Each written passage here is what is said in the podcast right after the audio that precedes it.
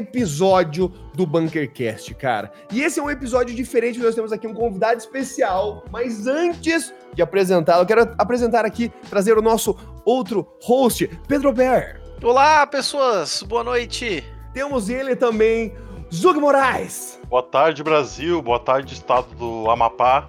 Boa, Boa tarde. boa, gostei desse. Mundo. E vamos agora para o nosso convidado, Caio Almeida, que é sócio e CEO da Midas, né? E há menos aí de um mês conquistou um dos maiores prizes da história do poker online brasileiro, cara. Ele vive de poker há oito anos e tá esperando seu primeiro filho agora em outubro. E aí, Caião? Fala galera, boa noite. Um salve pra todo mundo aí do mundo online. É... Vamos aí.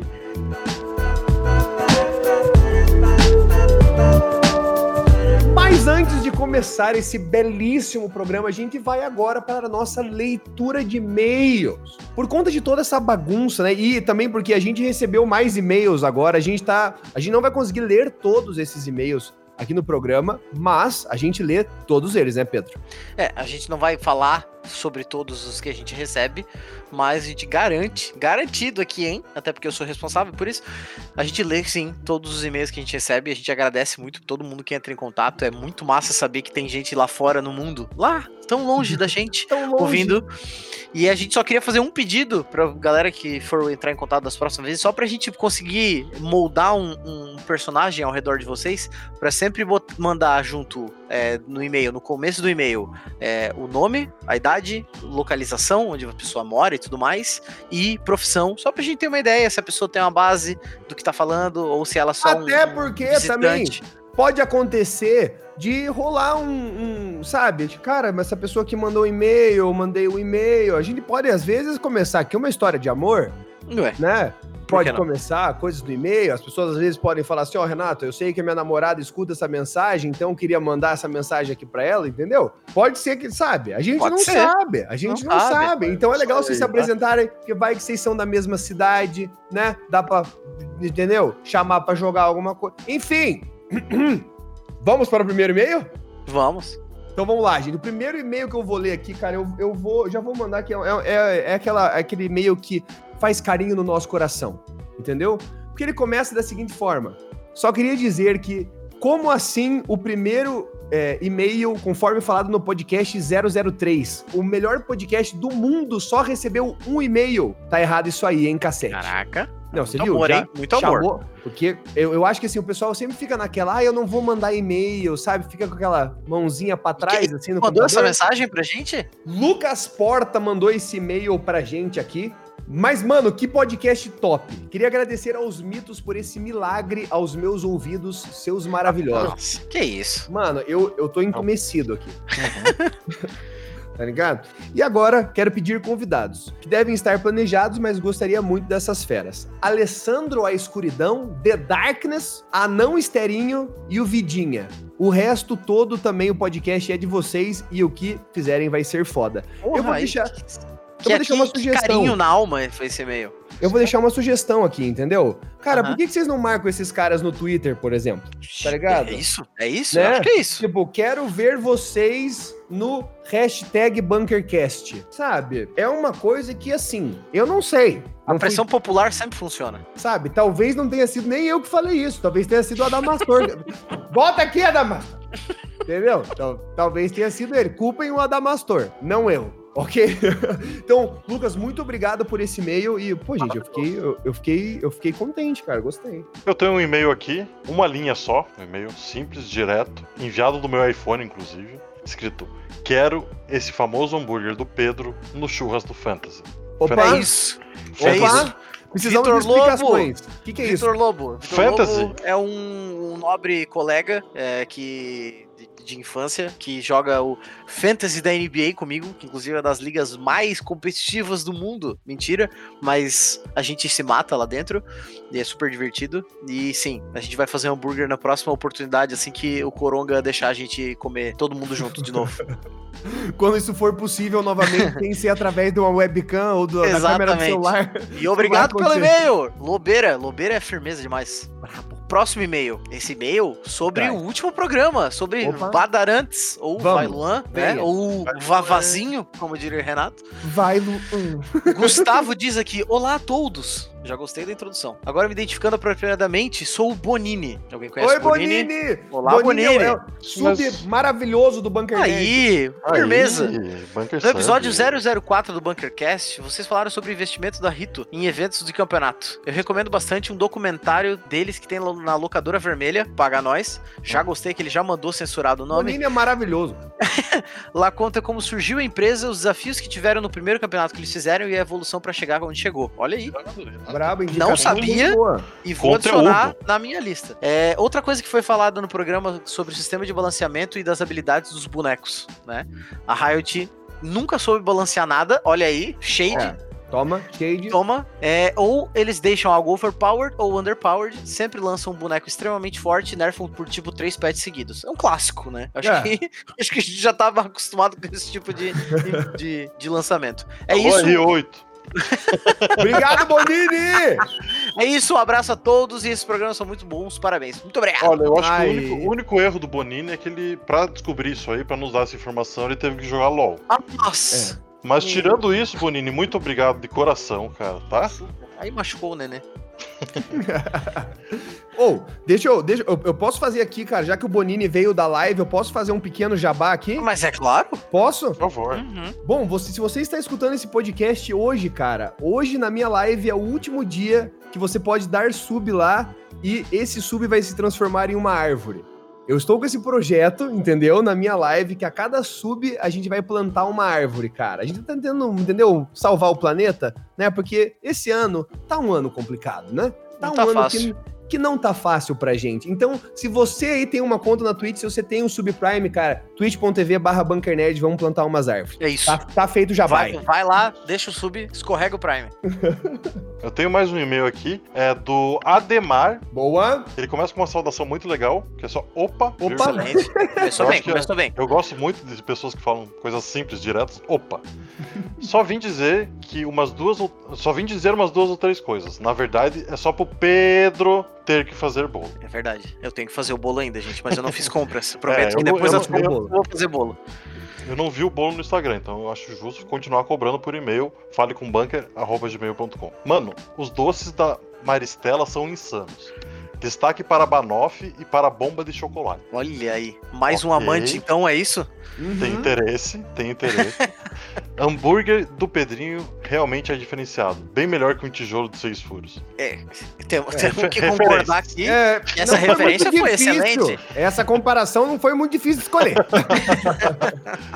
Daí ele, ele vem com, com basicamente um poema aqui. Certo. CR7 é melhor que Messi. Real, melhor que o Barcelona. Discordo. Papai Lebron, melhor jogador em atividade. Eu tenho que concordar E o torço pro Patriots Lakers. é time de modinha. Isso, cara, Ah, é mu- ele acertou quase tudo Não. aqui, viu? não. Não, Não, fala que o Patriots é é modinha pro perfeita. Zug. Essa não, última frase é perfeita. Não. É, um não, negócio Pedro, desse. você sabe que eu, eu, eu defendo isso com unhas e dentes há anos, que o Patriots é time de modinha, então. Ah, desculpe, mas Eu tô rindo, eu tô rindo por amizade mesmo. Eu não sei o que quer dizer. Ele termina com bem massa o podcast de vocês, só acho que deveriam falar o e-mail mais vezes. Qual que é o e-mail, Pedro? Olha, o e-mail é falecombunker.gmail. Fale com bunker.gmail.com. Gente, eu juro que eu queria soletrar pra todo mundo acertar o e-mail, mas o Renato nunca vai me permitir. tá? Infelizmente, Gente, ele, ele tem algum complexo. Eu não sei o que, que é. É falecombanker.gmail.com, cara. Falecombanker.gmail.com. Se você não sabe, o e-mail tá escrito na descrição do podcast, É cara. verdade. Só abrir a descrição aí. E é isso. Abraço, Cuco. Obrigado Muito pelo e-mail. obrigado!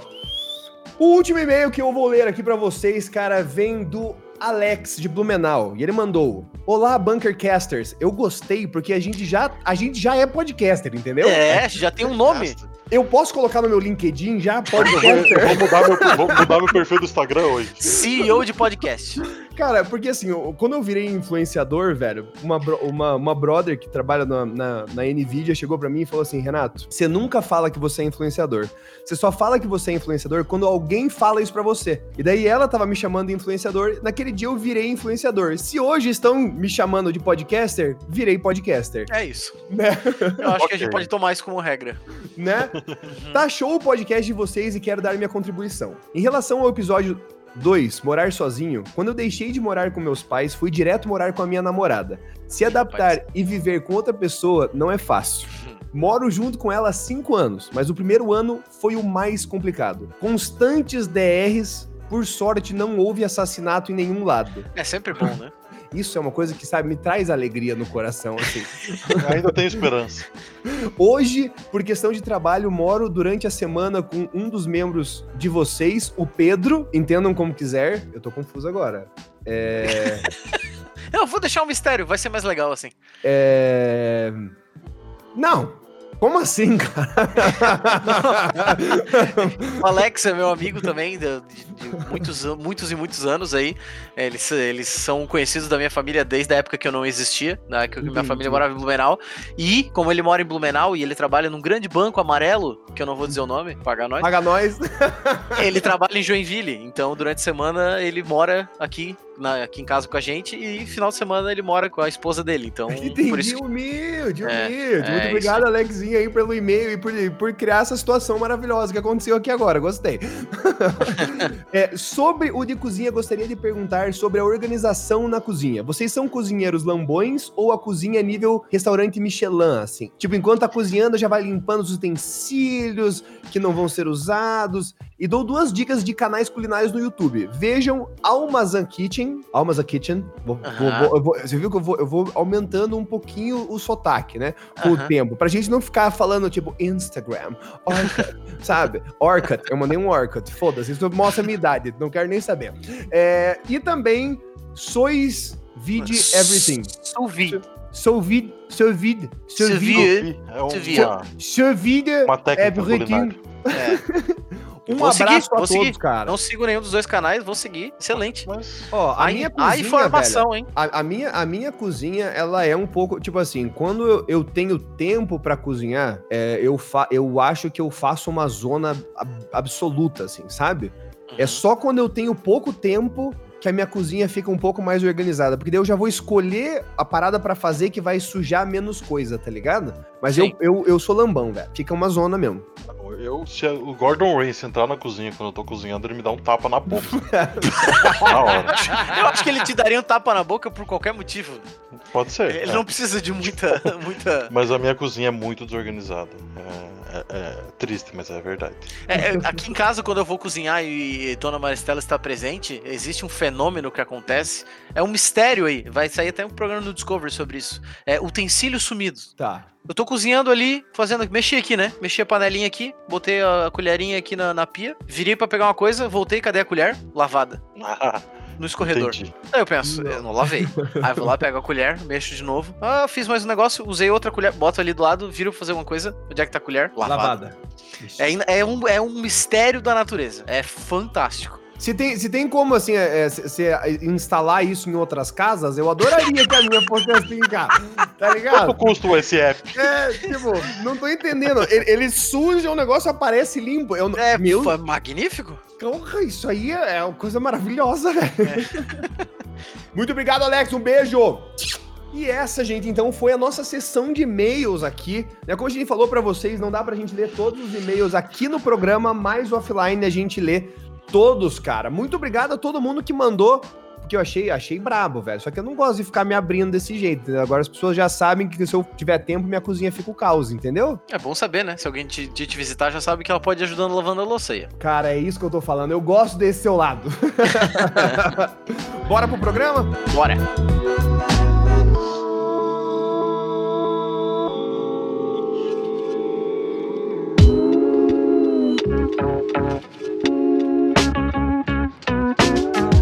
Cara, eu já, eu já peguei aqui, já, já soltei algumas bombas logo de cara, né? que você já conquistou um dos maiores prêmios, cara, da história do poker brasileiro, né? Mas eu acho que antes da gente pegar e falar desse prêmio em específico, é, eu queria saber como que, de onde começou a sua história no poker, cara? Massa, é. Cara, uma história longa, mas acho que a gente tem tempo aí para falar, né? uh, eu acho que tem dois episódios muito importantes nesse, nessa trajetória, né? Na, no, no pontapé inicial ali do meu contato com o poker. Uh, o meu irmão, que é o Daniel, ele começou a jogar acho que uns 3 ou 4 anos antes de mim. E na época eu era moleque, devia ter uns 15, 16, quando ele começou, e gostava de passar ali, ver ele jogando. Às vezes ia alguns amigos dele lá em casa, eles jogavam online, eu curtia assistir, de vez em quando chegava lá, ô, oh, me dá um dólar aí pra eu jogar me dá cincão aí. Às vezes ele dava, às vezes ele me vendia, né? Às vezes era difícil. De... irmão, irmão, irmão é complicado. É, não é assim pra arrancar 5 dólares, né? E quem conhece o Dan já sabe que o bicho é duro ali na jogada. e foi assim por um tempo, cara. Eu lembro que voltando, acho que era o carnaval de 2009 tinha 18 anos e, pô, tinha voltado do carnaval, gastado até o último centavo e normal, né? É o carnaval idade. tradicional, eu diria, né? O carnaval bom é o carnaval que você gasta todo o seu dinheiro mesmo. Né? Mas, assim, só, mas, você gastou em pinga, né? Gastei, bebi Não, tranquilo, tipo beber, né? viajei e voltei como deveria voltar, né? Sem nada.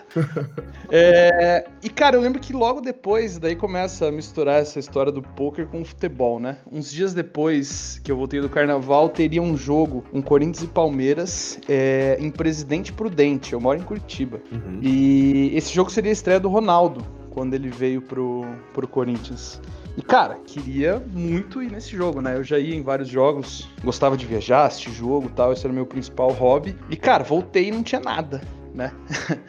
Daí, um belo dia eu tava em casa, devia faltar talvez uns 10 dias, uma semana pro jogo. Os meus amigos aqui, que a gente tinha uma torcida aqui em Curitiba, que era Fiel Curitiba, já estavam organizando uma caravana, uma van pra gente ir e tal. E acho que, se eu não me engano, era 120 reais o, a viagem com o ingresso. E, cara, eu não tinha nada, né? Não tinha nem cara de pau de pedir pra minha mãe e pro meu pai, porra. Não trabalhar, não fazia bosta nenhuma, tinha gastado tudo no carnaval, era muita cara de pau de chegar ali e pedir dinheiro para viajar, né? E, cara, um dia eu tava no computador, né, jogando, não sei se Tibia, World of Warcraft, qualquer coisa dessas aí. Cara, vi o íconezinho do Poker Stars lá, né? Daí falei, caralho, né, deixa eu abrir aqui. Daí abri, eu devia ter, tipo, um dólar e alguma coisinha, assim, que tinha sobrado de algum dia. Daí eu falei, porra, né? Se eu conseguisse transformar esse um dólar nos 40, 50 dólares, eu não lembro quanto tava o dólar na época, mas eu conseguiria vender esses dólares e comprar a minha viagem para este jogo, né? tava bem distante, assim, né? De um dólar para 40, 50, ainda mais com um cara que fazia a mínima ideia, né? Tinha noções muito básicas de poker. Bom, o não eu já tinha, né? Eu já não tinha como ir nessa viagem, não tinha de onde tirar dinheiro, não trabalhava. O não já tinha, agora só falta me endividar. É isso. Exatamente, né? Justo. Falou, bom, perder nada, a não ser esse um dólar que me resta aqui, né? E lembro que joguei ali uns torneios de. Eu tinha um torneio de um centavo na época, acho que tem até hoje no Poker Stars, que é um City Gold de, se eu não me engano, 999 pessoas, uma parada assim. É gigantesco e cada um põe um centavo. Uhum. E daí esse foi um dos primeiros que eu joguei e acabei ficando em quarto, quinto, deu, sei lá, uns 80 centavos, alguma coisa assim. Sem nenhuma experiência com poker, isso. Cara, muito pouco, básico. assim. Ah. Básico do básico. Nunca tinha lido um livro, nunca tinha lido um artigo, visto um vídeo, nada. Só de sentar e jogar com os amigos, conhecendo o básico, né? E, cara, daí comecei a jogar torneios de 10 centavos, de 25 centavos. E, cara, de alguma maneira milagrosa, é, em 5 dias eu fiz 50 dólares. Isso em 2009, né? Sem saber bosta nenhuma, né? E, cara, a primeira coisa que eu fiz foi ripar tudo, né? Pegar o dinheiro e viajar pra esse jogo. Não, bom. Cara, então, assim, uma a, meta, né? A gente pode falar claramente que, tipo assim, talvez, cara, se não existisse essa paixão por futebol, não existisse, entendeu? O Caio, o Caio do poker hoje.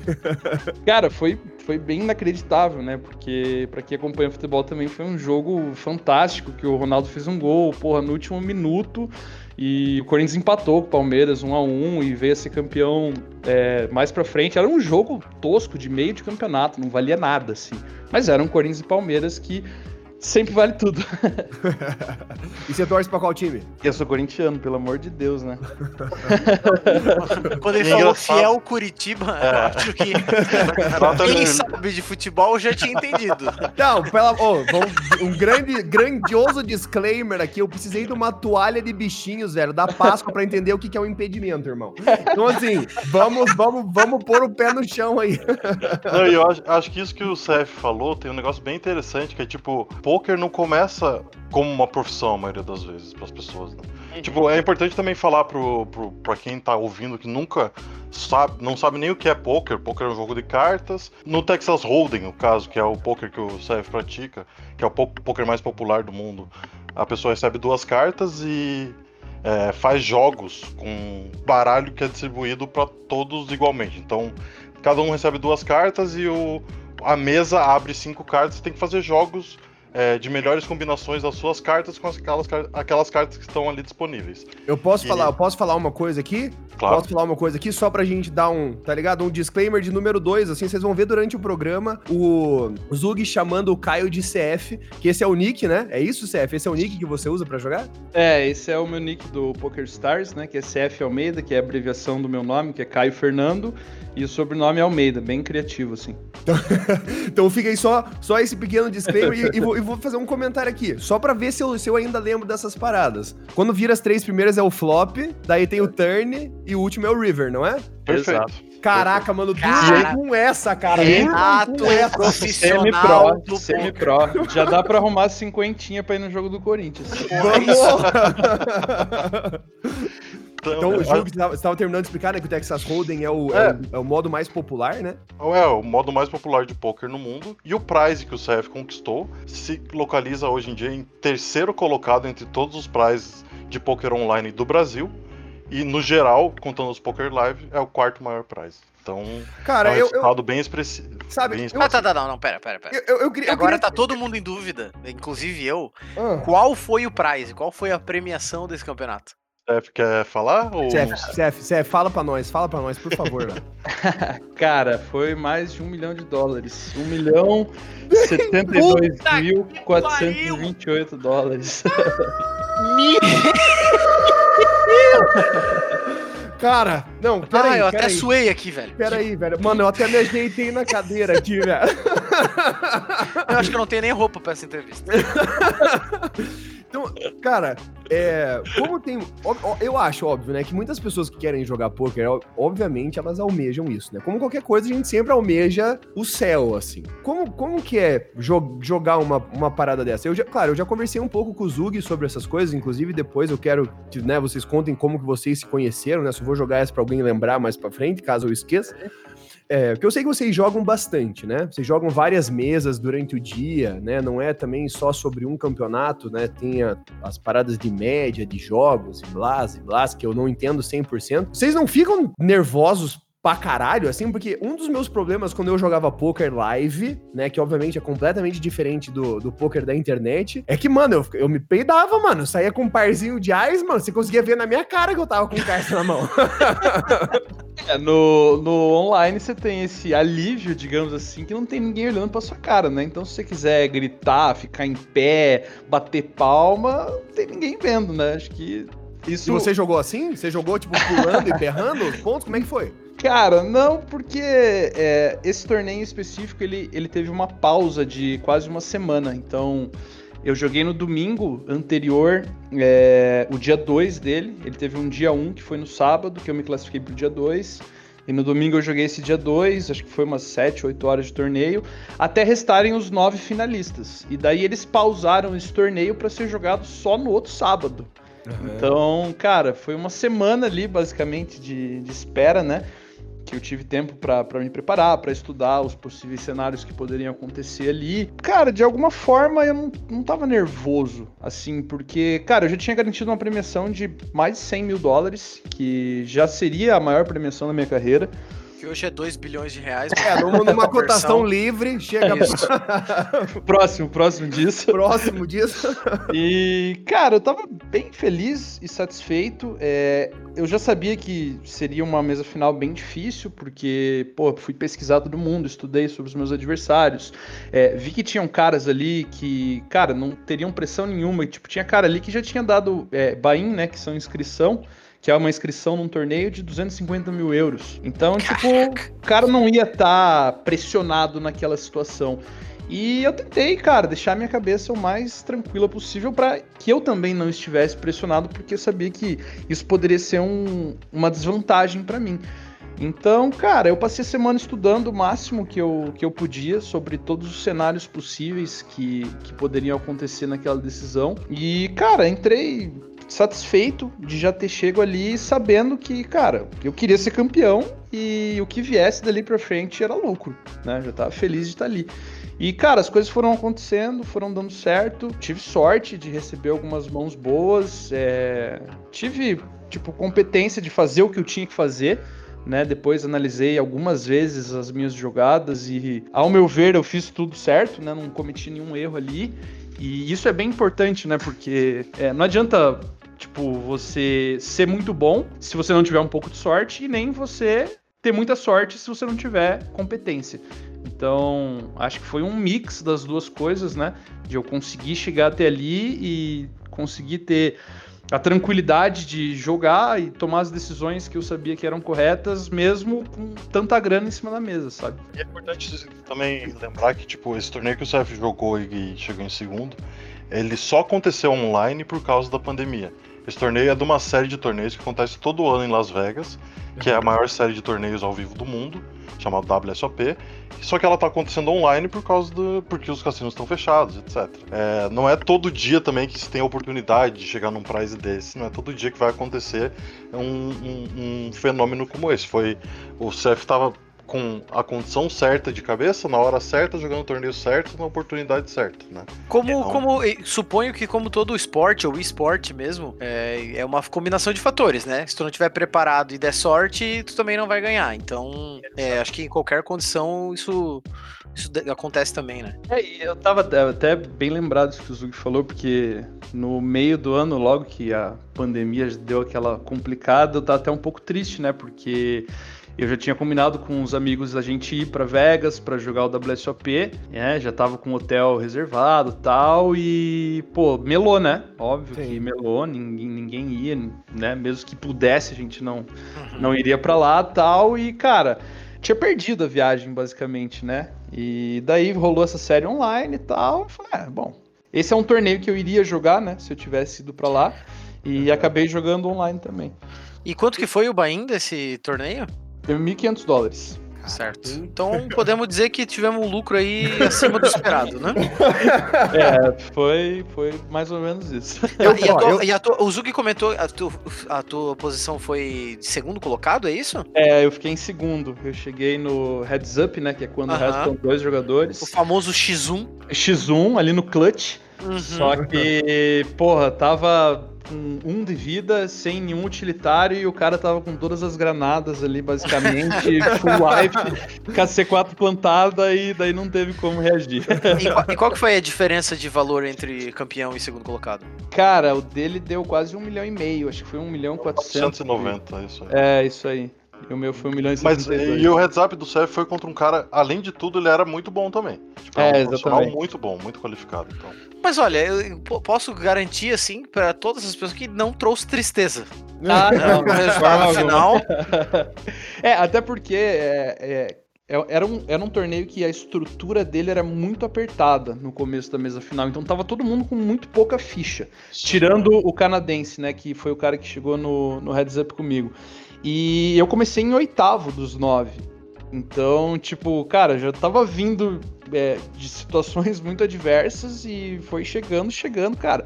A hora que eu cheguei e tava em dois, garantindo uma premiação de mais de um milhão, começando a mesa final em oitavo, com pouquíssimas fichas, pô, já tava muito feliz, né, de estar ali. Uma, uma, uma, pergunta que eu quero fazer, velho, é porque você comentou isso, você comentou isso no, quando estava falando de como você começou a jogar, e é uma coisa que muita gente tem dúvida, né, e é, é até legal a gente escutar isso de dois jogadores profissionais também falarem um pouquinho de sorte. Como que funciona isso, cara? Porque você falou que, né, óbvio, né, tem, tem a parte toda das cartas que vocês estudam, né, tem a, toda a parte de mãos, que são as melhores mãos, os, os programas, né, para ver as mãos e, e, analisar erros e essas coisas. Tipo, qual que é o papel da sorte no poker? Qual que é? Assim, como, como que vocês conseguem, tipo, colocar um valor nisso? Tipo assim, olha, a sorte, ela é X%. Porque eu sei que vocês trabalham muito com estatística. Cara, eu acho que é mais ou menos isso. Eu acho que é muito difícil você mensurar e falar, ah, cara, no poker é X% de habilidade e Y de sorte. É, eu, eu costumo dizer que a curto prazo, se você pega um evento separado, como é o caso de um torneio, como foi esse caso que eu ganhei, você precisa ter bastante sorte. É, agora, quando você pega uma amostragem grande e você fala de um grande volume de torneios e um grande volume de tempo, eu acho que você quase é, zera o fator sorte. Então, por exemplo, eu online, é, eu já tenho mais de 50 mil torneios jogados. Então, quando você pega uma amostragem gigantesca, o cara que ele é bom tecnicamente, ele vai se sobressair aos adversários, ele vai bater o fator sorte e ele vai ser vencedor. Agora, se você pegar um torneio como exemplo, aí eu posso sentar e jogar contra, pô, o Renato, que jogou poucas vezes lá, não tem experiência. Cara, acabar indo ao win contra ele, eu tenho lá 70, 80% de chance de ganhar, ele tem 20, 30 e ele acerta e ganha e me elimina. Uhum. Entendeu? Agora, por exemplo, se eu jogar 50 mil torneios contra o Renato, provavelmente eu vou ganhar mais dinheiro dele do que ele vai ganhar de mim. Agora, se a gente jogar um torneio, pode acontecer de qualquer forma. Então, acho que isso que é um, é um pouco da beleza do poker que consegue trazer cada vez mais gente para dentro do jogo, porque, cara, todo mundo pode ganhar, saca? É, cê, óbvio que se você é pior tecnicamente que o cara, você vai ter menos chance, mas você ainda tem chance. É diferente de, sei lá, eu ir lá jogar uma partida de tênis com o Nadal. Eu posso jogar quantas partidas eu quiser que eu vou ver a cor. Não, mas até, até no tênis, Seth, tem, tem uma comparação justa. Tipo, você pode ganhar um ponto do Nadal se você bater a bolinha, a bolinha bater na rede, passar pro outro lado e você fez é, um ponto. Você pode é, ganhar um é, ponto. Exato. Mas você vai jogar, naquela partida você vai jogar 300 pontos, 400 pontos contra ele. Daí você vai perder todos. 800. então acho que é mais ou menos por aí, assim. Você não, você não tem como precisar, mas eu gosto sempre de analisar periodicidade, né? Então. Sim é, longo prazo, eu acho que não tem sorte, ou é uma, um fator mínimo muito pequeno. E a curto prazo você tem sim é, uma quantidade de grande sorte, né? Tanto é que, pô, vendo o replay da mesa final, eu sabia que todos os caras ali eram muito competentes, tinha um jogador recreativo e os outros eram todos profissionais. E, cara, eu vi um cara lá que ele simplesmente não recebeu nenhuma mão. O cara foi definhando, as fichas dele foram acabando e, cara, ele não teve ação. Ele não teve o que fazer diferente do que ficar ali perdendo as fichas e cair. Bom, pelo menos ele ganhou 100 mil dólares e ele pôde comprar um computador novo. Dele ele quebrou com certeza, né? Provavelmente, porque, cara, é muito frustrante, né? Quando você chega numa decisão como essa, ou numa reta final de um torneio, se prepara pra caramba pra estar tá ali, e, cara, não vem nenhuma mão, você não tem nenhuma oportunidade de fazer um movimento, de tentar alguma coisa, as cartas são péssimas, situações não acontecem para você, e, cara, não tem como você fugir disso. Daí, óbvio, quando você pega um torneio como, como mostragem, né, para essa análise, você tem sim um peso muito grande da sorte, né? Tipo, eu na segunda mão do torneio, com três blinds, né? Que é bem pouca ficha, eu recebi um par de dama, que é a terceira melhor mão do jogo. Fui ao in, consegui dobrar as minhas fichas e, né, tá em condição de evoluir dentro da mesa final. Só que poderia não ter recebido esse par de dama, ou pior, poderia ter ido ao in com um par de dama. O cara que me pagou tinha ás e dama. Então, basicamente, se virasse um as, ele faria um par de as que ganharia do meu par de dama, eu estaria eliminado em nono e né, nada teria acontecido. Então ele tinha ali mais ou menos 30% de chance de vencer e não venceu. Mas a história poderia ter sido diferente, entendeu? Porque essa, essa, essa, parada de sorte, cara, é uma coisa que sempre, quando a gente fala de jogo, né, tem muita gente que se prende muito nessa ideia de sorte, né? Hoje em dia, a gente pode dizer que o poker, ao menos a forma como a gente absorve o poker, como a gente vê o poker, mudou muito, uhum. né? Antes, assim, eu lembro que era, ao menos o poker que eu jogava em Curitiba com os meus amigos, era aquele pokerzinho de brincadeira. Uhum. Né? A gente ia lá e ficava jogando. E hoje eu já vejo mais pessoas entrando, né? Rolou a, a pandemia, né? O Zug trouxe informação pra gente e falou, cara, agora as mesas de final de semana estão cheias. Né? Tem, tem, muita, tem muito jogador novo que tá em casa agora e tá começando a jogar. Isso, isso realmente se transformou em um business absurdo né? Que antes a gente tinha a imagem lá longe do cassino, né? Era essa a imagem que eu tinha. Eu falava assim, cara, aqui tá rolando as mesinhas de poker normal, naquela salinha tá rolando poker sinistro, tá ligado? Aquela que você passa assim, tem os seguranças e você não pode entrar. Eu falava, não, lá tá valendo muito dinheiro, né? Mas o poker em si cresceu. Da minha experiência própria, eu sempre fui uma pessoa que gostei muito de esporte, qualquer um, assim. Então eu sempre fui um fã assíduo de ESPN. E eu lembro até hoje, de sei lá, com 12 anos de idade, assistindo ESPN e passando aqueles, poker, aqueles campeonatos de poker na madruga, assim, né? Uhum. Uh, e pode se atribuir a popularização do poker a essas transmissões que aconteceram, assim, no, no começo dos anos 2000, tipo, assim? Tipo, no começo dos anos 2000 ocorreu no poker um fenômeno que é fenômeno, olha que bonito. Que Nossa, a gente chama tá... de. Olha, eu quero deixar. Caio, talvez ele esteja falando assim só para impressionar, tá? É verdade. Estou buscando um aumento. é, um, um, fenômeno chamado é, The Money Maker Effect. Um cara jogou no, no, no PokerStars, um cara chamado Chris Moneymaker, jogou um satélite no PokerStars, que é um satélite é o quê? Um torneio que você paga uma porcentagem baixa da inscrição, junta lá 20 pessoas que querem aquela inscrição, todo mundo paga um 5%, e você conquista uma vaga para aquele torneio maior que você não poderia jogar porque você não tinha dinheiro. Ele ganhou, ele ganhou um, um, um desses torneios satélite para outro torneio satélite. Do outro torneio satélite, ele ganhou uma entrada para o torneio de 10 mil dólares da World Series, que é o mesmo evento que o CF chegou no, no HU. O que, que é o HU? No HU, que é o Heads Up, um x1. Tá. E aí ele jogou esse torneio de 10 mil dólares de entrada e ganhou o torneio. E daí a história dele foi popularizada e todo mundo viu que por pouco dinheiro você podia jogar um torneio que valia muito dinheiro e ganhar muito dinheiro. Uhum. E daí isso, isso. Só que tudo isso foi transmitido no ESPN. Entendi. Então, tudo isso o mundo inteiro viu. É, ele era um cara comum, ele não era um jogador de pôquer, né? Não, é, ele era um empresário. Sei, é, qual que era a formação dele, mas ele não era. Ó, tô até dando uma olhada aqui, o cara era contador.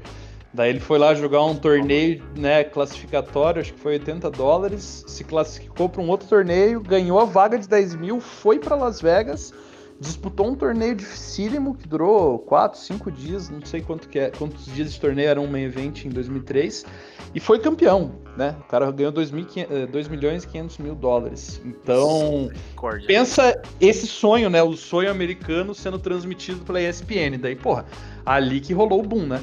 Todo mundo viu que, pô, se o cara ali saiu lá não sei da onde com 80 dólares e ganhou 2 milhões e meio, por que eu também não posso? E daí, ali começou a popularizar o poker online e começou a difundir absurdamente o poker no mundo, saca? É, eu acho que a, a, essa popularização também é, vem junto com o cuidado que o pessoal do poker também teve é, de sempre retratar como um esporte, né? E sempre deixar claro essa parada do cassino, da, de jogar com a sorte, de apostar alto e ganhar alto, esse tipo de coisa, que é o. É, eu, eu imagino, eu pelo menos como uma pessoa de fora do ramo completamente, só tem uma maleta de fichas e um, um baralho do Belágio que trouxeram para mim uma vez. é, eu vejo que esse é um dos, dos, fatores que mais traz preconceito. Hoje em dia eu sei que é muito, muito menor. É, existem vários times e tudo mais profissionais, mas esse ainda é um fator que, que incomoda bastante essa questão da galera relacionar isso, o poker com um, um jogo de azar. Cara, eu acho que isso existe ainda até hoje, mas uhum. obviamente numa proporção muito menor, né? Até uns anos atrás, o que você mais ouvia quando você falava para alguém off poker assim que você jogava é o cara que contava lá a história que o avô do tio do vizinho tinha perdido uma fazenda, o outro perdeu o carro, não sei é o que, era uma história Sim. meio absurda. É, assim, era né? bem isso mesmo, velho, de ganhar, tipo, isso aqui foi um whisky que o pai ganhou num jogo de poker. É, é, era, era meio era... que isso mesmo. Tinha essa mística, assim, né? E acho que até com a com o desenvolvimento da internet, das redes sociais, é, as informações começaram a circular, as pessoas começaram a conhecer mais o poker e viram que não era um simples jogo só de azar, né? Se você ter sorte, você vai ganhar. Pô, se era um jogo de azar, por que, que o mesmo cara ia lá e ganhava o torneio dois, três anos seguidos? Exatamente. Por que, que eram sempre os mesmos ganhando? Será que esses caras são tão sortudos assim e eu sou azarado? Eu acho que isso trouxe uma reflexão para as pessoas e, com o passar do tempo e com as informações sendo difundidas, passou-se a ter uma imagem diferente do poker, sabe?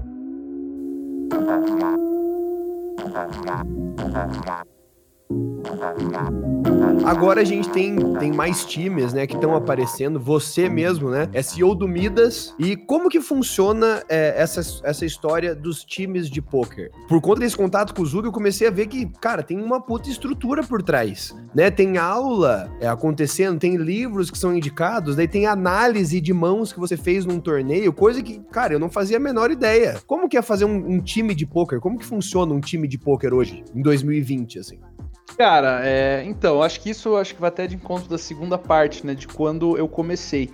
Aquela história que eu contei no começo para vocês era de 2009 e depois disso é, eu não voltei a jogar tão cedo, né? Já tinha conseguido o que eu queria lá, passou uns anos, é, joguei poucas vezes tal e fui fazer um inter... Desculpa interromper, mas o CF é formado em História. É, então, essa... Eu sou um historiador aqui entre nós. Ô, louco, temos... Não, perfeito, bom que assim, se a gente tiver dúvidas de história, a gente pode tirar nesse episódio também. Claro. Cara, e foi justamente é, a minha faculdade que também teve um, um, foi de encontro ao poker, né? Em 2011, é, eu ganhei um, uma espécie de uma bolsa para estudar em Portugal, da PUC aqui de Curitiba, para fazer parte da minha faculdade lá na Universidade do Porto. E porra, pensei duas vezes, né? Me inscrevi no programa lá, cumpri os requisitos, consegui, né, uma carta de aprovação. Falei, porra, com certeza, vamos embora, né? Logo no final do primeiro semestre que eu tava lá na Europa, é, eu tinha essa grana da bolsa, meu pai me mandava mais uma grana para ajudar. Só, cara, não sobrava dinheiro, né? Gastava tudo, fazia festa, comprava uma roupa aqui, comia e tal, e não sobrava nada. E no fim de 2011, é, já existia essa, essa cultura de times de poker, né? Já existia o Forbet aqui no Brasil, que até hoje é um gigante do cenário, o maior time de poker do Brasil. O Dan já fazia parte do Forbet, eu acho que nessa época. E surgiu a ideia do Dan, que é o meu irmão, junto com dois amigos, que são irmãos também, que é o Yuri e o Vitinho, de montarem um time de poker. E naquela época existiam pouquíssimos.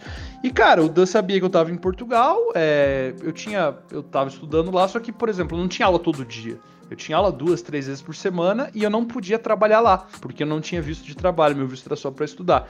Então eu tinha, eu tinha muito tempo ocioso. E daí no fim de 2011 o Dan me perguntou, cara, eu tô montando um time assim, assim, assado. Você não quer participar? Né? Você já tem um conhecimento básico de poker. A gente vai dar aulas semanalmente para você e para outros jogadores. A gente vai financiar os jogos de vocês. Em troca, a gente vai ficar com metade dos seus lucros. Aí, porra, estudante com tempo ocioso, gostava de jogar poker, pensei, cara, isso aí pode ser a minha oportunidade de juntar uma grana e conseguir viajar na Europa, né? Porque eu tava lá há cinco meses e eu tinha conseguido juntar 300 euros que eu gastei em um final de semana indo para Paris. Então, tipo, eu já tava lá fazer cinco meses e eu só tinha feito uma viagem, porque eu não tinha uhum. grana. Eu falei, cara, pode ser uma boa, né? Não podia ter dado mais certo. É, eu aproveitei essa oportunidade, estudei, assisti as aulas, tive muita sorte no começo, porque nos primeiros meses ali jogando, eu já ganhei um. Fiquei em segundo em um torneio que deu, tipo, acho que 12 mil dólares, se eu não me engano. E, cara, naquela altura era dinheiro infinito, né? Ainda mais pro cara que tava contando as moedas, né? Juntou, levou cinco meses para juntar 300 euros. Você ganhar 12 mil em um jogo, e daí já tinha ganho mais uns 3, 4 mil nesses primeiros quatro meses, cara. Daí comecei a viajar um monte, torrar esse dinheiro lá.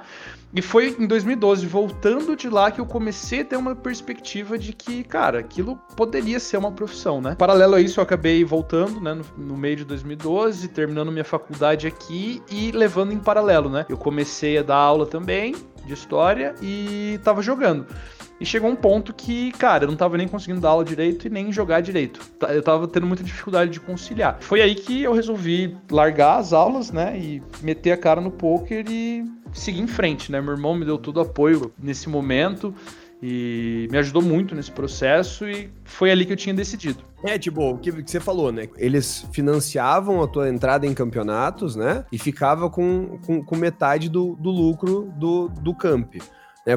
Como é que funciona? Tem essas aulas. Então, hoje, alguém que quer entrar num, que quer entrar num time, qual que seria um, um passo a passo para alguém que quer entrar num time, quer viver de poker? Como que as pessoas faz faz para ser isso? Se ela quiser transformar isso como profissão, é óbvio, né? Se ela quiser jogar for fun, é só ela entrar no site e bora. Claro. É, é, e não é. Você pode ter o poker hoje, por exemplo, como uma segunda profissão. Por exemplo, no Midas, aproveitando para fazer um jabazinho aqui, né? a gente... Gasta, gasta, gasta. gasta hoje não é paga nós. Hoje é tá liberado. Aproveitar o horário nobre aí para fazer a propaganda, né? é, nós temos é, duas, duas divisões do time, né? Que é o Midas Team e o Midas Team App.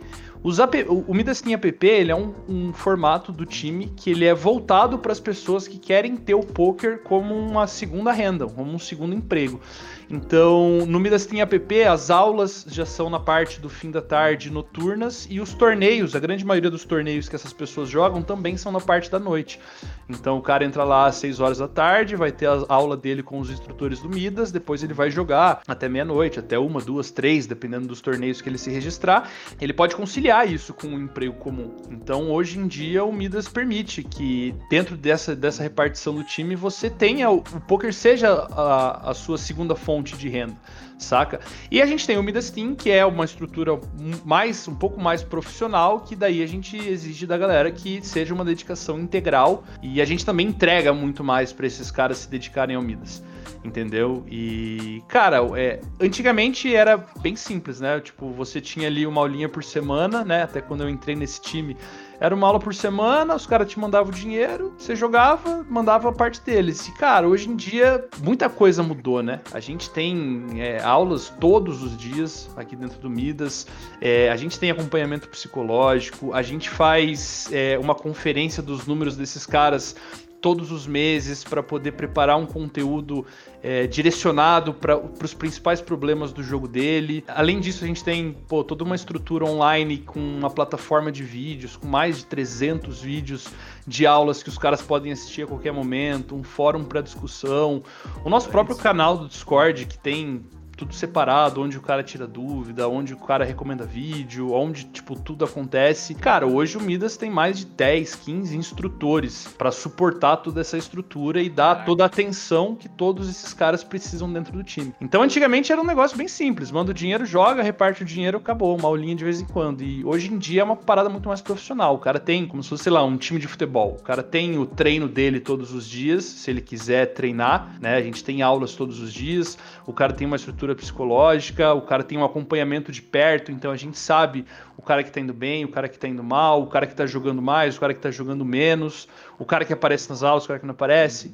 Então a gente tem um controle é, muito mais macro desse negócio hoje em dia do que, por exemplo, era aquela estrutura rudimentar do primeiro time que eu entrei lá atrás, em 2012. E em questão de, de estatística, só para ficar claro aqui para o pessoal que tá ouvindo, ou até pra gente, né? Especialmente para mim e pro Renato, que não fazemos é, parte eu não entendo nada, assim, eu tô é... smile and wave aqui. é, qual, qual que é o número de jogadores hoje dentro do time, né? Do, do time principal, digamos assim, e do app? Cara, o app a gente começou esse projeto faz acho, um pouco mais de dois meses e tá passando da casa dos 15 jogadores agora, tá chegando nos 20. E no Midas Team a gente já tá na casa dos 70, 75, se eu não me engano. Então, somando os dois, a gente já tá chegando a 100 jogadores, né? Contando uhum. toda e a, per a perspectiva é que o time app seja maior que o time profissional, suponho eu. Pensando que é como se fosse um, uma, um time de base, digamos isso, assim. Isso, acredito que sim. É, acredito. Ele é como se fosse. A gente também tem uma estrutura que a gente chama mais de base, que é dentro do profissional mesmo, que são os jogadores que entram para jogar torneios mais baratos. Só que já dentro desse aspecto mais profissional. O cara que uhum. vai ter dedicação full time e tal. Então ali a gente considera a base. O Midas app é como se fosse um complemento mesmo. A gente, por exemplo, boa parte desses caras que aparecem no Midas app não são caras é, super novos ou que estão começando. Já são caras que conhecem, que já jogam poker há algum tempo, que já tiveram algum contato com o poker, mas que hoje tem outros empregos, outras ocupações, mas que, cara, vem o poker como uma possibilidade de uma segunda renda ou como um hobby que ele gosta e que ele quer se dedicar. Então são coisas separadas, assim, dentro do time, saca? Uhum. E, e, e pro cara entrar, como que faz, tipo assim, eu quero jogar no Midas, eu quero jogar num time de poker. Como que eu faço isso? Qual que é esse processo, assim? O nosso, você vai entrar no midasteam.com.br, vai ter lá um campozinho para você se candidatar. Você tem a parte do seleção do Midas e da seleção do Midas App. E vão ter algumas perguntas básicas, né? Dados pessoais, de onde você é, a gente vai perguntar para você qual a disponibilidade de tempo que você tem, né? Ah, não, só posso à noite. Ah, não, eu posso full time. Não, quero me dedicar completo. Não, tem outro emprego.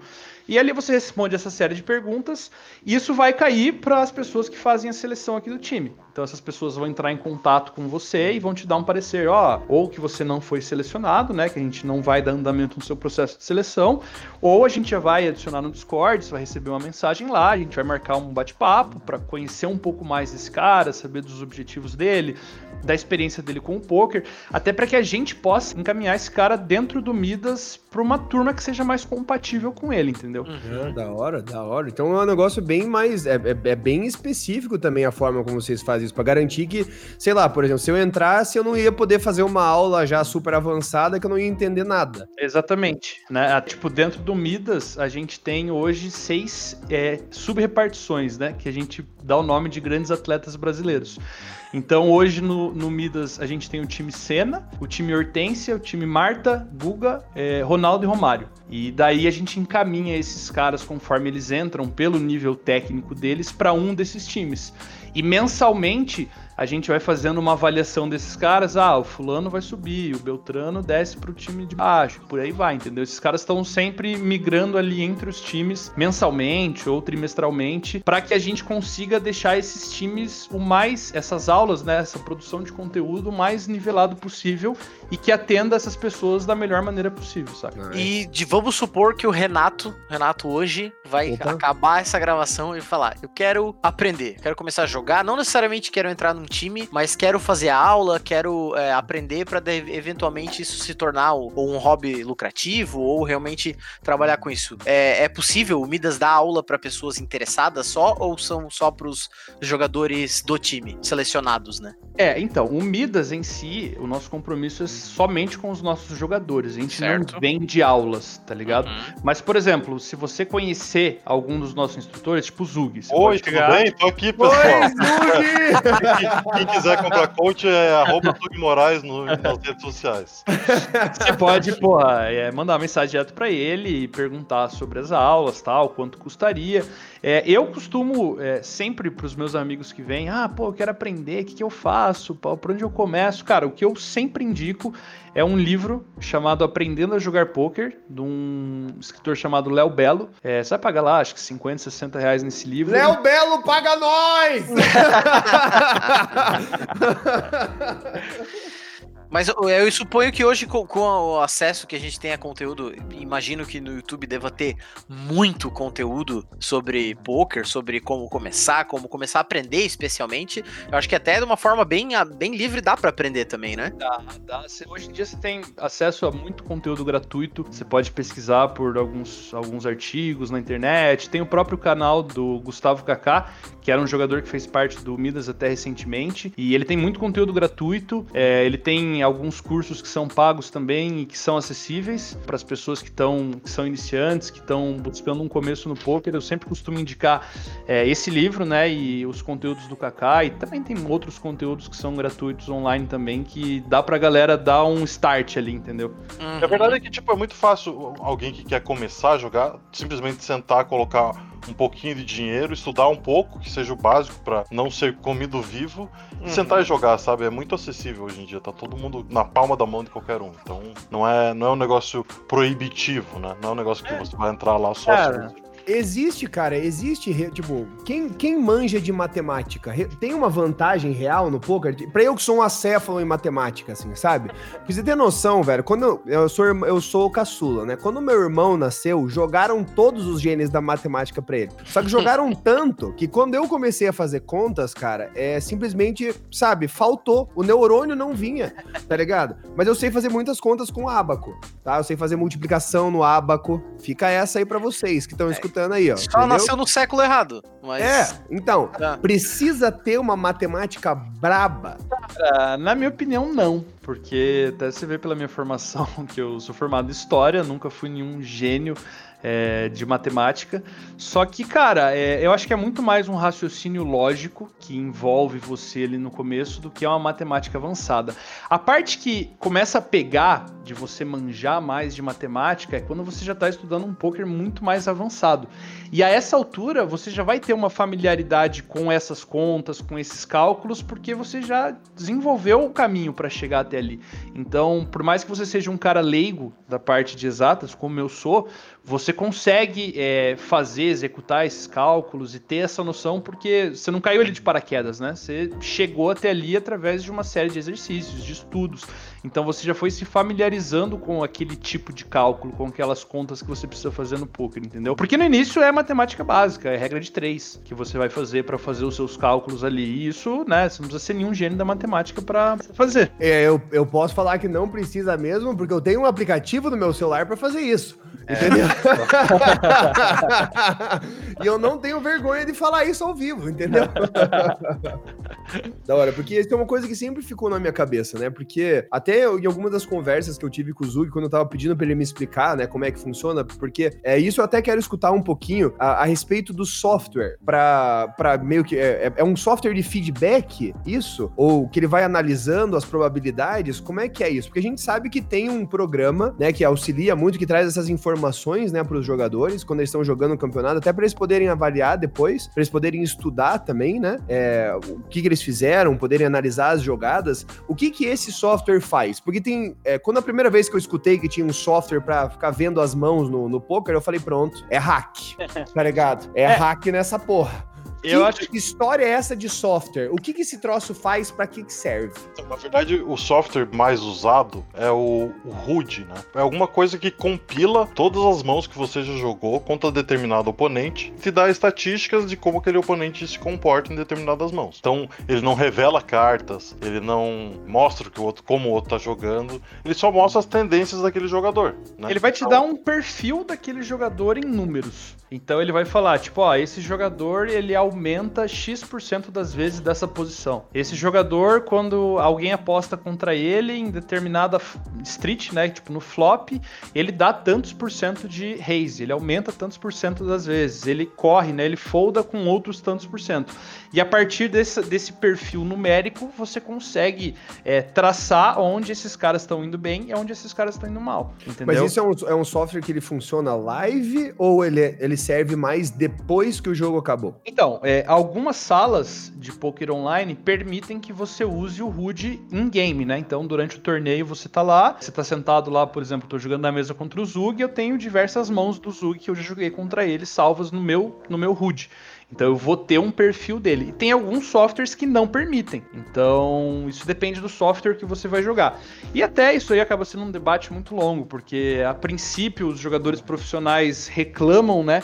de não ter esse HUD, de não ter a possibilidade de ter essa ferramenta. Só que em contrapartida, isso acaba sendo muito mais justo para os jogadores recreativos. E a partir do momento que é melhor para os jogadores recreativos, a tendência é você atrair mais jogadores recreativos, né? Então acaba sendo, né, uma gangorra. Você acaba perdendo de um lado de ter acesso a menos informação ou ter um recurso a menos em game, mas você acaba ganhando do outro lado porque isso acaba sendo um, um atrativo para os jogadores menos experientes a virem a jogar, já que você é, nivela um pouco mais esse nível de competição, entendeu?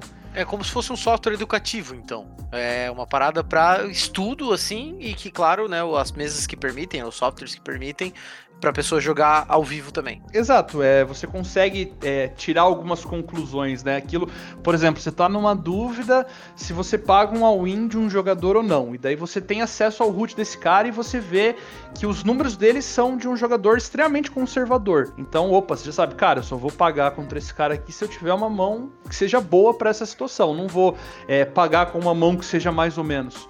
Agora, em contrapartida, se você tem várias mãos e vê que esse cara é um jogador super agressivo, você fala, opa, contra esse cara eu posso pagar com uma mão um pouco mais especulativa, não preciso ir só com as melhores mãos.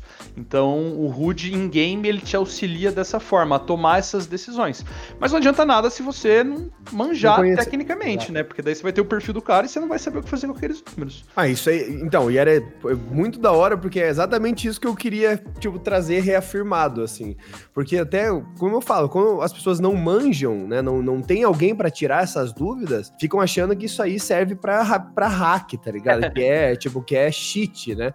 Só que, pô, um jogo desse, desse porte, né, com essa quantidade de campeonatos que acontece, com essa quantidade de pessoas, é até legal a gente saber, assim, como que vocês absorvem é, o Poker Stars, por exemplo, né? Vou, vou, não vou falar por Poker Stars, porque, né? Mas uma empresa, um desses sites de poker, como que funciona também a parte de segurança disso? Os jogadores, eles têm, é, é, é conta tipo da Steam, assim, tem two-factor authentication, tá ligado? Uhum. Você tem como esconder as suas informações, ou, tipo, o cara só vai guardar é, as informações de, de paradas que ele jogou contra você? Como é que funciona isso? E como é que funciona também essa análise de perfil? É, bom, em relação à segurança do site, sim, a maioria dos sites hoje tem o two-step, né? O, um dos sites tem até um token que eles te enviam daqueles de, de segurança, né, que vai atualizando os números. Então as contas ficam bem protegidas para você fazer uma operação, você tem que digitar lá a tua senha, teu token e tal, isso é safe. Todos os sites eles têm como lei divulgar na capa do software aquelas leis de segurança e como é feito é, a, os randomizadores do software, como eles funcionam, quais são as camadas de segurança, né? Para quem manja de TI ali, em todos os sites, é, todos os softwares, quando você abre a plataforma, ele tem um, um campo ali falando sobre segurança, sobre a, a, segurança das informações do software. Isso é tudo público, né? Todo mundo consegue uhum. acessar e ver isso. Eu não entendo porra nenhuma. Até abriu do, do, do um software esses dias e não entendi nada, mas tem lá vários certificados de segurança, é, os órgãos que atestaram esses certificados, né? Pra, tipo, o cara ver que o cara, o software não é roubado.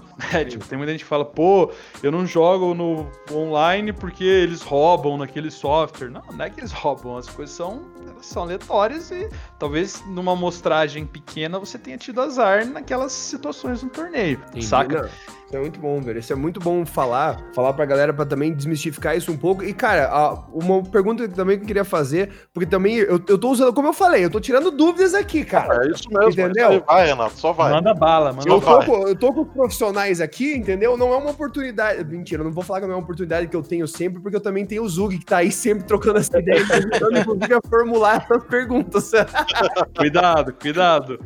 É, mas então, é, uma, uma dúvida que eu tenho eu nunca joguei poker em site, eu sempre joguei foi naquelas rodinhas de amigo, e nas vezes que eu fui no cassino, eu nunca joguei porque eu tinha mais fascínio no, na manipulação das cartas e ficar brincando. Eu gostava de ver os croupier esfregando as cartas na mesa. Como que funciona pra galera tirar o, o dinheiro que ganhou no PokerStars? É tipo, funciona como se fosse o PayPal da vida? Você vai lá e dá sacar, o dinheiro cai na sua conta? Como é que funciona isso? Cara, depende muito do software, né? Que nem o PokerStars em específico, ele tem diversas possibilidades. É, você você pode fazer uma transferência direta para sua conta bancária. Você põe lá os seus dados, ah, minha conta é do Banco do Brasil, agência tal, babá, e solicita o saque. Esse saque eu acho que leva umas 48 horas, você tem a possibilidade de fazer ele. Você pode vender para pessoas que comercializam fichas. Então você liga pro cara lá e fala: Ó, oh, eu tenho 100 dólares aqui no PokerStars, quero vender. Daí o cara fala: Ah, eu pago tanto hoje. Daí você fecha a venda com o cara, você envia essas fichas pro cara e o cara te manda o dinheiro na sua conta. Isso é um segundo método. E o terceiro, você pode fazer saques para suas e-wallets. Então você tem lá o Skrill, né, Teller, EcoPay, você fala, ah, não, eu quero sacar o dinheiro da minha conta do PokerStars para essa wallet. Você pode ir lá, sacar e deixar na tua wallet. Tem alguns sites hoje que você também consegue sacar, para Bitcoin. Então é mais uma possibilidade, né? Então a imensa maioria dos sites te permite todas essas operações, né? Alguns não tem Bitcoin, alguns não tem Wire Transfer, mas, por exemplo, todos você pode é, transferir ou sacar para suas e-wallets, saca? Ah, da hora. Não, eu, eu, eu acho que eu, eu, preparei. Eu preparei as pessoas. Acho que com a minha série de perguntas, Zé, depois desse interrogatório, já quero pedir desculpas aqui, cara, entendeu? Por esse por essa interrogatório Imagina. que rolou aqui. Mas é porque eu sinto que depois dessa série de perguntas, entendeu? Você que está escutando, se quiser jogar poker, você pode, velho. Eu é sinto que eles podem, porque você... eu perguntei tudo. Eu falei como, aonde que pega o dinheiro, como é que faz para entrar no time. Tá Mas acho que eu tenho, eu tenho uma dúvida um pouquinho mais global aqui. Que assim, como é que tu transfere um milhão de dólares pro Brasil hoje? É, Porque então. eu imagino, eu imagino o, o presidente do, da Polícia Federal ligando e falando, amigo, não, não tem condição, que porra é essa? Tu tá maluco? É, isso é um, isso é um problema bom, né, que eu tenho para resolver aí. Isso, exatamente.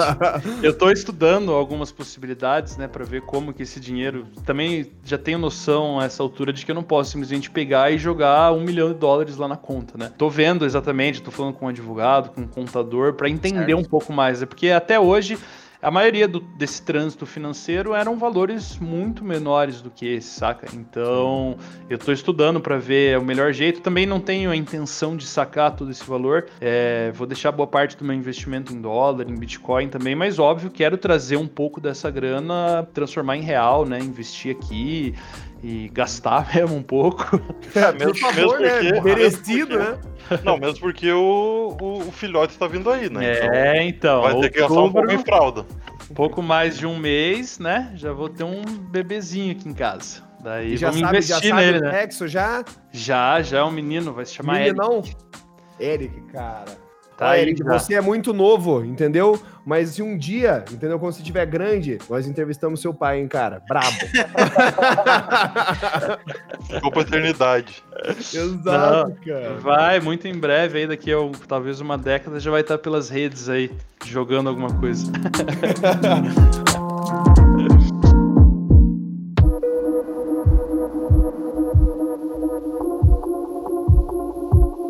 Pedro, chama pra nós esse Lightning Round, cara. E agora, porque... agora chegamos na sessão de perguntas e respostas, bate-bola, jogo rápido, como o Caio aqui lembrou mais cedo, como se fosse o Rock Go, né?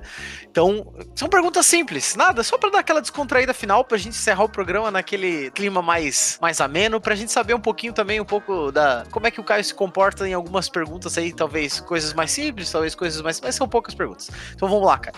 Tá pronto? É, talvez. Não, fica tranquilo. Vai dar tudo certo. Então vamos lá. No CSGO, CT ou TR? Uh, CT. Certo. Arma favorita do CSGO? Alp. Olha. Caraca, temos, temos um Alper, cara. temos não, um pedidor de drop aqui, hein? Não ele, quer dizer é... que eu seja bom, mas é a favorita. mas, ó, fico entre Alp e a Negev, viu? A Negev na B lá é difícil. Caralho, ganhou o coração do Renato. Opa, não, cara, vou falar pra você, velho. Quando você falou Alp, você já ganhou um pouquinho o meu coração. Agora, quando você falou Negev, CF, pode me adicionar aí. Vamos jogar. bora, bora, bora jogar depois. Galo cego, galo cego. Vamos lá, próxima. Filme favorito. Nossa senhora. É, é o que vem na cabeça. Ah, Bastardos Inglórios. Boa saída. É, foi uma boa. Eu acho, eu acho que foi. Eu acho, velho, que ele, ele pegou talvez o nome que ele sabia que era o Porto Seguro dele, sabe? Passou muita coisa aqui na cabeça, cara. Passou muita coisa. Série favorita? Californication. Caraca. Bravo. Comida favorita? Pizza. Ó. Oh. Boa! Ah, cara, eu gosto, mano. Easy. Olha, eu tô falando. Easy. Entrou, entrou no top 5 do Renato aí.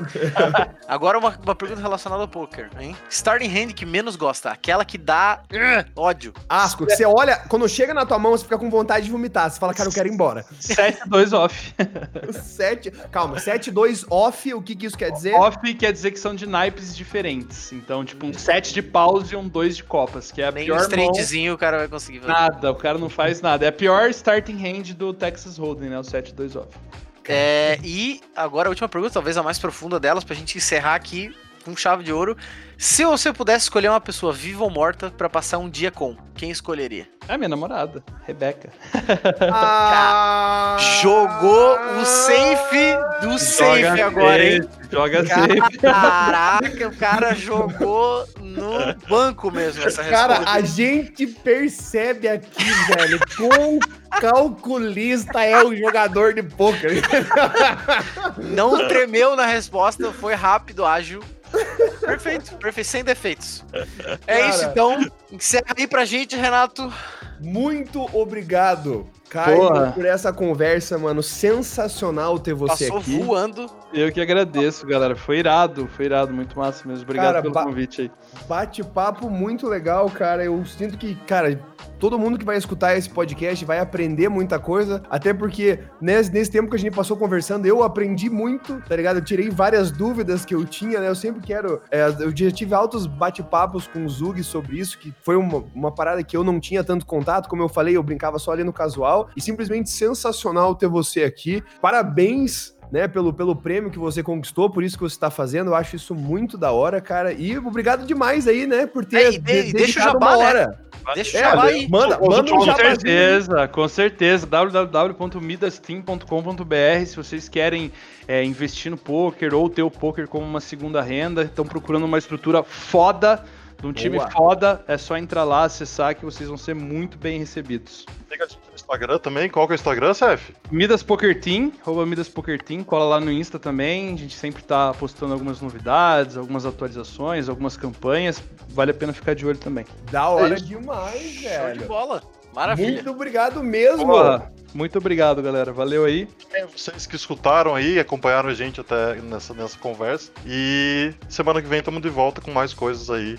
Algum outro assunto louco para falar para vocês. É nóis, gente. Muito obrigado. Um abraço aí para vocês e falou! Falou! Falou, valeu!